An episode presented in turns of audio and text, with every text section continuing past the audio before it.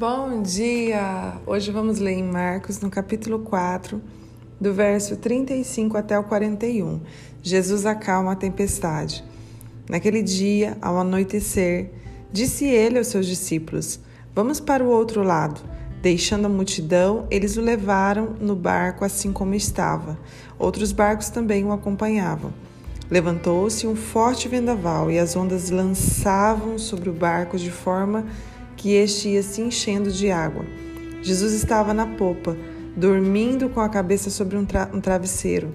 Os discípulos o acordaram e clamaram: Mestre, não te importes que morramos? Ele se levantou, repreendeu o vento e disse ao mar: Aquiete-se, acalme-se. E o vento se aquietou e fez-se completa bonança. Então perguntou aos seus discípulos: Por que vocês estão com tanto medo? Ainda não têm fé? Eles estavam apavorados e perguntavam uns aos outros: Quem é este que até o vento e o mar lhe obedecem? É, nós aprendemos algumas lições com essa história. Uma delas é que quando Jesus dá uma direção para a nossa vida, não quer dizer que não vai haver tempestades. Né? Nós temos mania de dizer, mas o Senhor falou para eu fazer isso, mas foi o Senhor que autorizou eu entrar nesse emprego, mas foi o Senhor que me trouxe para esta igreja, mas foi o Senhor, né? A gente sempre tem essa necessidade de estar dizendo, mas foi o Senhor. E realmente, né? Muitas das vezes ele vai nos levar a lugares, mas isso não quer dizer que nós estaremos isentos de passar por tempestades, de passar por situações turbulentas na nossa vida. Então, quando ele te der uma direção, é, é, lembre-se, pode haver tempestades no caminho, né? Mas aconteça o que acontecer, Ele está com você, né? Ele está conosco. Então nós precisamos aprender a descansar como Jesus em meio à tempestade.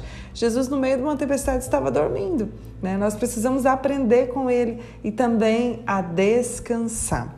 E uma coisa que Ele diz aos discípulos: por que vocês têm medo? Ainda não têm fé? Então, aqui nós vemos que o medo, ele é proveniente da falta de fé. Então, quando nós estamos com muito medo, é porque a nossa fé está abalada. Nós precisamos aumentar a nossa fé, nós precisamos exer exercitar a nossa fé. Né? E a fé, ela não é aquilo que nós estamos vendo, é realmente o que está escondido. É, quando um fazendeiro ele planta uma semente, imagina se todos os dias ele fosse abrir a terra para ver se a semente estava ali, para ver se ela estava começando a germinar. Aí ele abre de novo no outro dia, a semente não iria germinar porque ele está todos os dias é, cavando para ver se está certo, se não está certo, tentando controlar aquela semente. Mas quando ele planta aquela semente e ele deixa, ele descansa, ele deixa ela lá, ela vai germinar e daqui uns dias ela vai estar visível visível aos olhos dele. Né? Não será mais ali no escondido, mas ela já crescerá para fora e estará visível. Então nós exercitamos a fé como? Não é aquilo que eu estou vendo.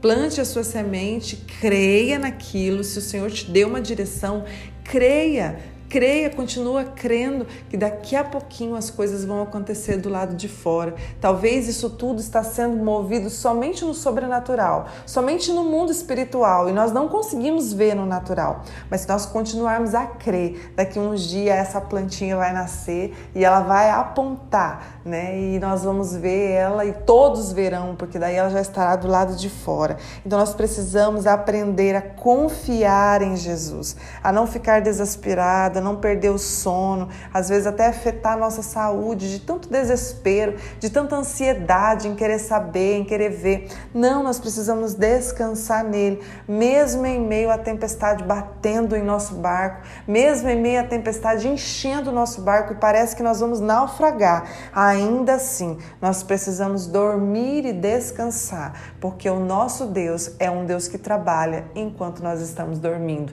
porque ele não dorme. Então você pode dormir dormir, pode descansar, porque o Senhor está trabalhando pela sua vida. Pai, nós te agradecemos por esta palavra.